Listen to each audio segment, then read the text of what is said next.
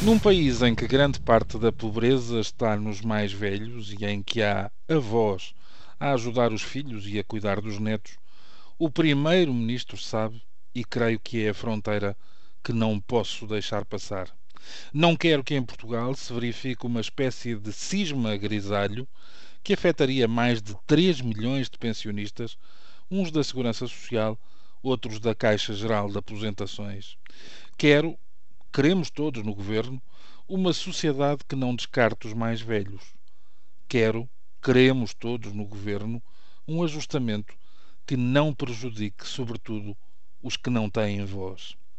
Dois dias passados, 48 horas depois, o Sr. Ministro de Estado e dos Negócios Estrangeiros, Paulo Portas, veio clarificar a sua posição face a uma das iniciativas referidas pelo Sr. Primeiro-Ministro na comunicação de sexta-feira passada. E ei-lo, ele que navega entre o segundo e o terceiro lugares na hierarquia real do Executivo, em compita com o Sr. Ministro das Finanças e muito mais aliviado desde que se quebrou a força anímica do antigo Sr. Ministro de Estado e dos Assuntos Parlamentares, a discordar anímico, a discordar frontalmente, para citar o público e um texto de Sofia Rodrigues, da proposta de impor uma contribuição adicional aos pensionistas e reformados como uma das medidas de redução da despesa pública. Fica claro o pensamento de Paulo Portas. O líder do CDS defendeu, e volto a citar, uma atitude mais proativa nas negociações com a Troika.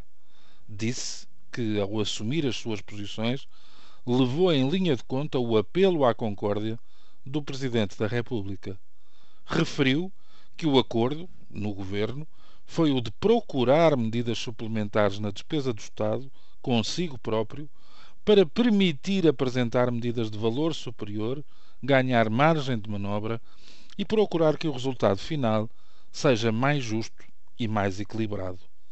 Mais, pesou o risco de inconstitucionalidade, o cariz recessivo das propostas, o limiar ético da sensibilidade social e a indispensável margem de manobra para negociar com os parceiros sociais e com o Partido Socialista. Fica por entender como será possível a Paulo Portas, neste cenário, continuar a fazer parte de um governo que, tudo somado, reconhece que começa a ser motivo para problemas de consciência. Fica por esclarecer o que pensam os outros ministros do CDS e, eventualmente, alguns do maior partido da coligação, agora que se torna evidente, até porque publicamente confessado, que há divisões sérias no Executivo. Portas fala, perante a pressão entre cortes de salários e pensões, estive entre aqueles que aconselharam o Primeiro-Ministro a reduzir despesas nos ministérios em vez de acrescentar mais impostos.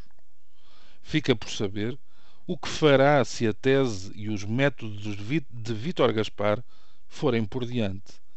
Ao que se sabe, a figura da objeção de consciência não se aplica no governo. E a famigerada questão da liberdade de voto não é para aqui chamada.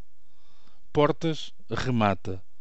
Tenho ao mesmo tempo de cumprir o meu dever para com o meu país e procurar ser quem sou. E isso significa estar em paz com a minha consciência. Com inteira franqueza, já ouvi elogios fúnebres muito menos solenes do que isto, e despedidas menos dramáticas também. Bom dia.